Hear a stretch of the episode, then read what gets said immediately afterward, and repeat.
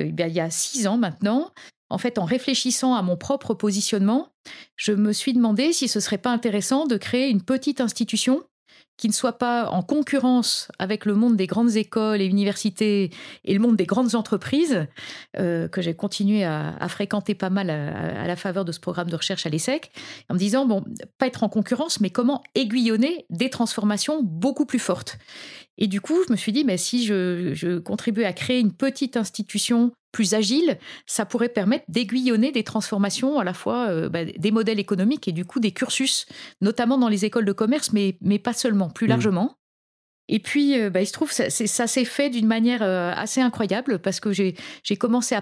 parler de cette idée un peu folle à des gens autour de moi, de confiance, que ce soit des collègues enseignants-chercheurs dans différentes universités ou écoles, ce soit des, hum, certains amis travaillant dans des grandes entreprises ou dans des entreprises du secteur de l'ESS, et puis certains de mes doctorants ou étudiants. Euh, et, en fait, tout le monde m'a encouragé à euh, poursuivre la réflexion. Et plusieurs m'ont dit, mais si tu crées un groupe de travail, ça nous intéresse. Et donc, on a commencé pendant une première année à réfléchir à ce qu'on voulait faire. Et puis, on m'a parlé du Schumacher College, qui est une petite institution en Angleterre qui a été créée par Satish Kumar, un Indien qui est très marqué par la pensée de Gandhi et qui essaye, dans les formations qui sont données au Schumacher, euh, qui sont maintenant un certain nombre de programmes de master, de relier les questions économiques, écologiques et spirituelles, alors au sens le, plus large du mot spirituel, hein, vraiment de la question du sens.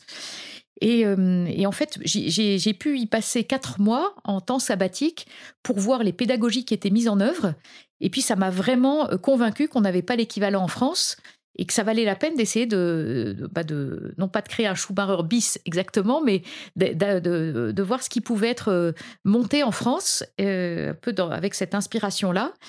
Euh, et, j'ai eu la chance que ma congrégation me propose euh, de mettre à disposition gracieuse du projet, dont je redis que c'est un projet non confessionnel, mmh. euh, un château avec 12 hectares en Seine-et-Marne. C'est le, dans le petit village de Forges, pas loin de la ville de Montreux. Et nous nous sommes installés là à l'été 2018, après avoir créé l'association du campus en 2017, avec cette idée de pouvoir se mettre, avec un, collectif qui s'est installé sur place, se mettre vraiment dans la question, en se disant, bah justement, si on veut faire autre chose que de un peu formater des étudiants euh, dans des logiques qui sont insoutenables, comment est-ce qu'on fait pour montrer qu'on peut essayer de vivre beaucoup plus sobrement euh, en regardant ce que ça veut dire que de se chauffer euh, peut-être de, manière plus sobre, que de se déplacer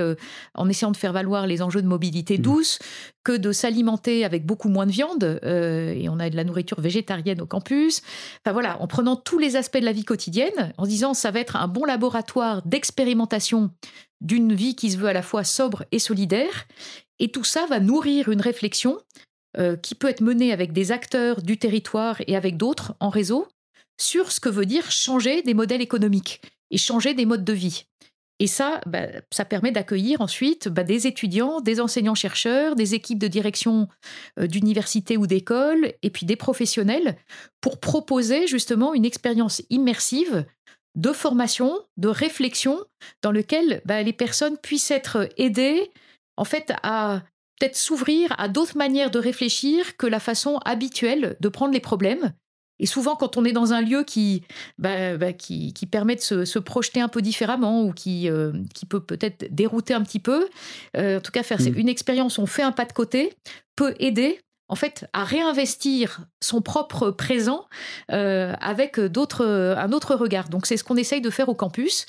Et c'est vraiment une aventure euh, bah, collective passionnante. Donc, à la fois, on, résume en disant, c'est un écolieu, Hmm. un éco-campus, donc euh, qui vise à, accueillir des gens qui, viennent et qui passent un temps plus ou moins long, mais souvent assez court, dont on espère qu'il soit euh, transformateur, et puis euh, qu'il est on est aussi un acteur en réseau, justement, avec des entreprises, avec des institutions d'enseignement supérieur, avec des collectivités territoriales, et avec bah, cette conviction très forte que sur ces sujets de transition, euh, personne n'a la solution tout seul et que donc euh, il s'agit bien de, relier les, efforts des uns et des autres et, pour pouvoir euh, transformer l'essai et à la bonne hauteur.